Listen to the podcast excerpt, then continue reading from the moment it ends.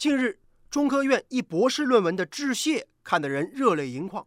这一篇无一字言谢的文章里，人们收获了满满的感动和无穷的力量。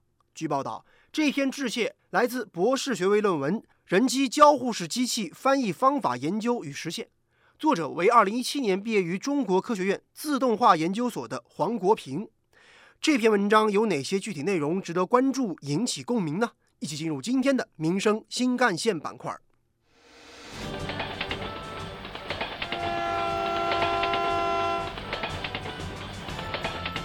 关注社会，关注政府，关注百姓，民生新干线。听众朋友们，早上好，欢迎收听今天的《民生新干线》，我是子文。在这篇文章的开端，作者黄国平说：“我走了很远的路，吃了很多的苦，才将这份博士学位论文送到你的面前。二十二载求学路。”一路风雨泥泞，许多不容易，如梦一场，仿佛昨天一家人才团聚过。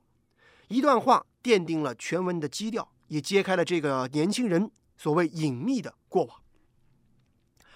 全文用一种非常平静淡然的笔调，描述了作者二十多年来的经历和遭遇。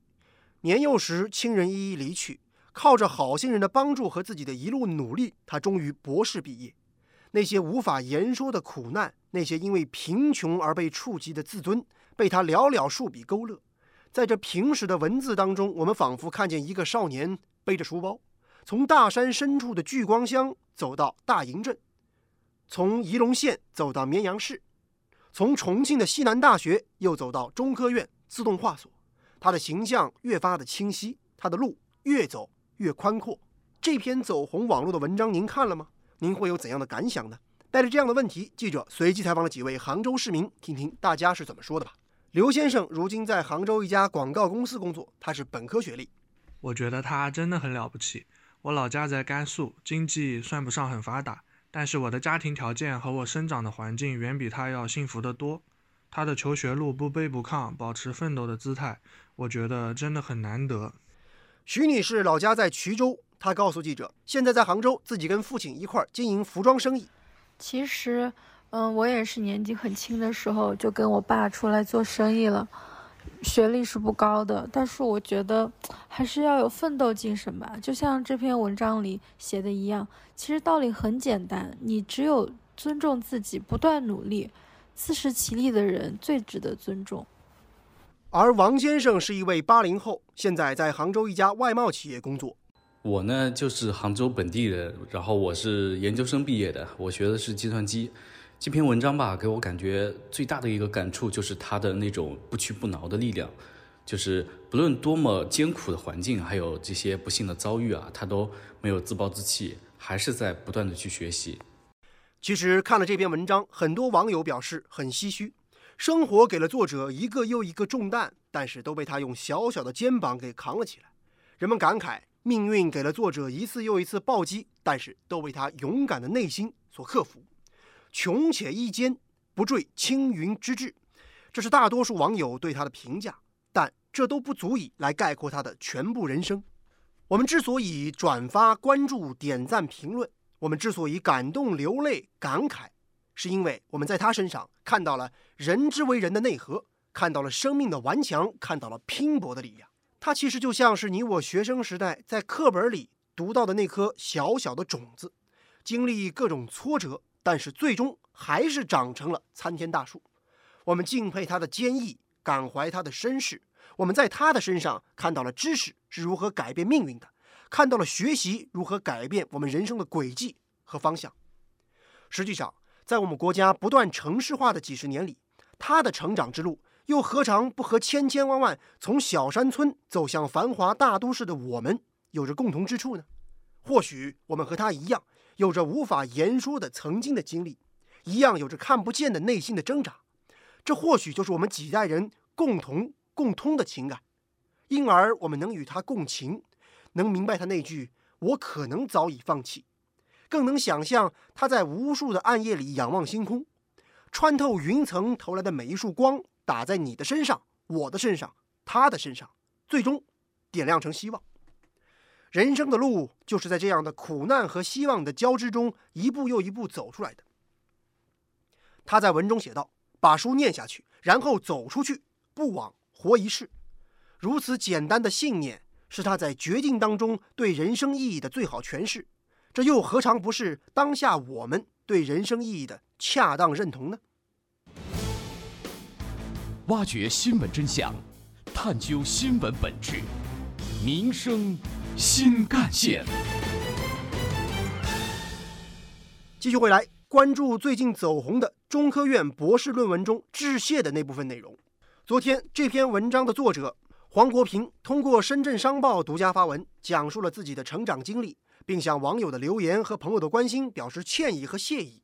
王国平自述，在九年义务教育阶段，他先后就读于聚光小学和大营镇中学。二零零四年升入仪陇中学，二零零七年在绵阳南山中学复读，二零零八年进入西南大学，二零一二年本科毕业之后进入中国科学院自动化研究所模式识别国家重点实验室硕博连读，导师为宗成庆研究员。并且在二零一七年七月毕业，现在就职于腾讯人工智能实验室，继续博士期间已经确定的研究课题，持续向目标靠近。作为众多从大山里走出来的学生之一，他说自己受益于国家、政府、学校、社会以及老师和爱心人士的帮助。他在文中提到，还有许许多多自己没法一一列举的好心人，在此一并感谢。目前科研工作繁忙，精力有限。网上的留言和讨论，朋友的关心和问候，很多无法回复。在文中，他再次致以诚挚的歉意和谢意，也祝大家努力终有所成。有关于我们今天关注的内容，不少网友的留言和讨论也很热烈。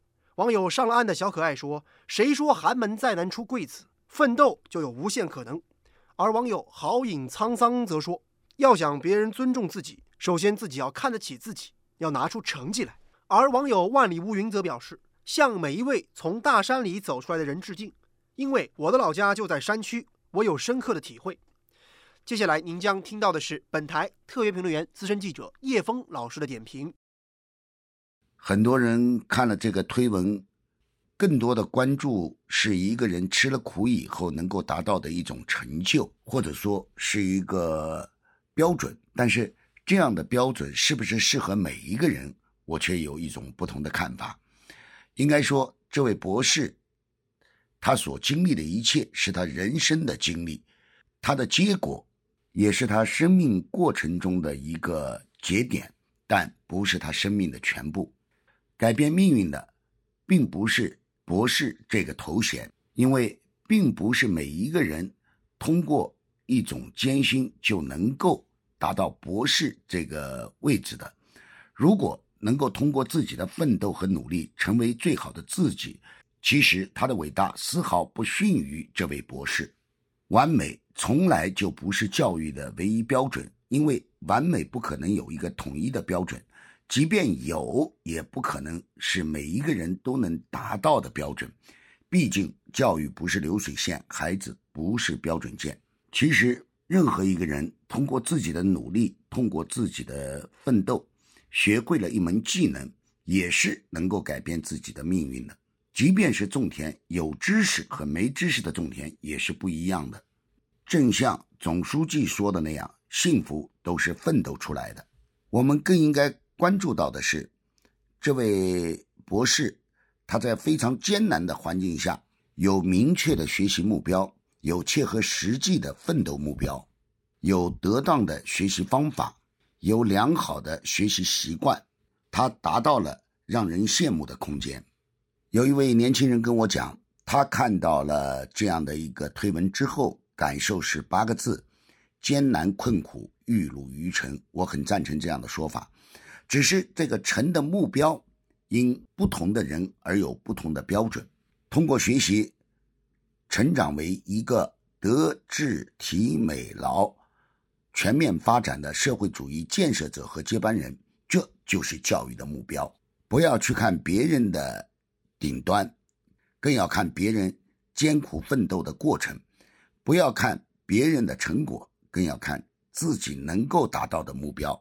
我想，这就是这篇推文给我们带来的启示。正如叶峰老师所说，这篇文章让我们有机会停下来，回顾那些随风而逝的过往。主角的故事就像一面镜子，在这个急躁而纷繁复杂的世界，让我们驻足停留，审视自己。有的人在他身上看到了经历过的苦难，有的人在他身上则看到的更多的是他曾经付出过的努力。当然，也有人在他身上看到了自己的不足，看到了希望。一个人的力量或许很渺小，但是一个人的精神可以很伟大。节目的最后，我们就用今天我们关注的这篇博士论文中致谢的一句话来做结尾。理想不伟大，只愿年过半百归来仍是少年。希望还有机会重新认识这个世界，不辜负这一生吃过的苦。最后，如果还能做出点让别人生活更美好的事儿，这辈子那就赚了。没有一句豪言壮语，没有华丽的辞藻，但相信这将一直会留在你我心间，被反复的咀嚼、回味，发酵成一壶人文醇酒，香飘四溢。好，感谢您收听今天的《民生新干线》，我是子文，下期节目我们再见。